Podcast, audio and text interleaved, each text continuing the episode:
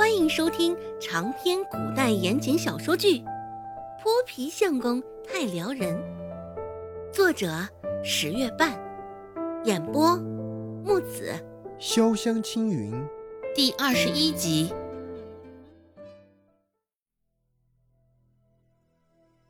行医治病，这不就是他的老本行吗？一时之间。周芷没有多做他想，直接脚尖朝着刘家走去。一旁的周兴与周成还没有反应过来，周芷已经迈开了步子，走了有四步之远了。刘家现在这么乱哄哄的，周兴也不知道周芷的意思，赶紧小跑着上前，一把抓住周芷的手，说道。二妹，你这是怎的？赶紧回家吧。嗯，大姐，我听说刘家有人得了重病，我去瞅瞅，马上回家。嗯，不会耽误太久的。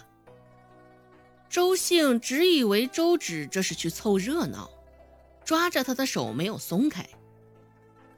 你现在这么去，嗯，不太合适。听姐的，回家。哎呀，大姐，你放心吧。说着，周芷拉开了周兴的手，继续往前。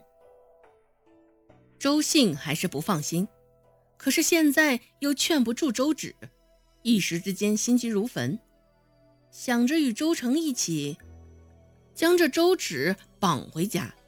只是待他一回头，这周成已经走了一段距离了。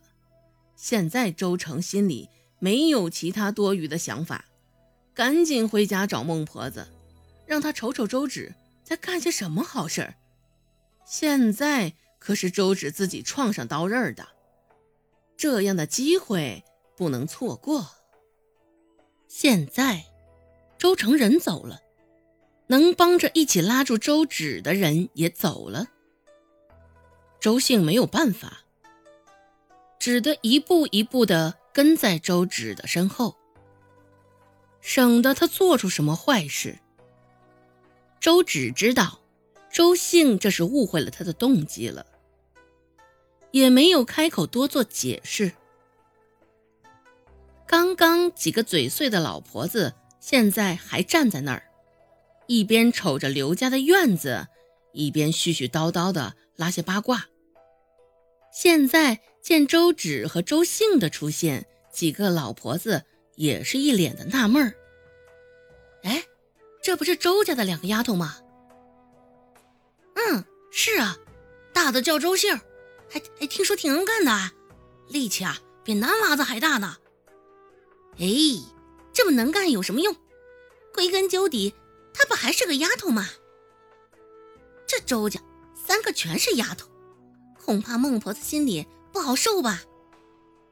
哎，要是我说呢，这定是周家上辈子做的孽，现在。这是老天爷降罪惩罚了。被周信和周芷的出现转移了注意力，几个老婆子现在聊着周家的八卦，倒是聊得甚是欢畅。他们说话的声音不小，周芷听到了，并没有说什么，而跟在身后的周兴自然也是听到了他们的议论。脸上一阵青一阵白，不过到底他也没有出面与他们多做议论。踏过门槛，进了刘家的院儿，哭声更为清晰。循着声音看去，透过一道未关上的门，周兴就看见一青色粗布、头发用布巾包裹的妇人。坐在房间里面哭。周信敲了敲门，试图引起注意。好在奏效，那妇人的哭声止住了，抽泣着看向周信：“，有什么事儿吗？”眼睛已经哭肿了，说话间哭腔还甚是明显。这时。周芷开口道：“嗯，听说家里有人生病了，我来瞧瞧。”特意没有说重症、不治之症等词，就怕面前的妇人会受不住。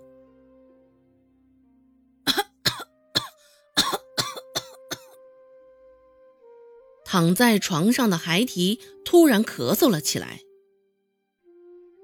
原本止住了泪的妇人，不知怎的，又被触动了伤心事儿，哇的一声又哭了起来。坐在里头背对着门口的男人，听到声音站了起来，斥道：“谁家的丫头，竟是来捣乱？”男人脸上的神色也甚是难看。红着一双眼，说话间紧攥着拳头，脸上全是隐忍之色。周芷瞧着眼前的一男一女，看上去已经有些年纪了，又看了一眼躺在床上的孩提，恐也是老来得子啊。我家宝儿得了不治之症，我知道你们都开着心嘞。都扒在我们家门口看着我们留下的笑话，竟不知现在的孩儿心思也如此歹毒，这看热闹都不嫌事儿多。越说，那妇人脸上的泪越是翻涌。男人沉着声，对周芷他们二人吐了一个“滚”字。周信偷偷拉了拉周芷的袖子，现在人见着了，也被刘家轰了。周信寻思着，应该是能回家了。只是周芷身形未动，脸上也甚是平静，仿若刚刚被吼滚的不是他。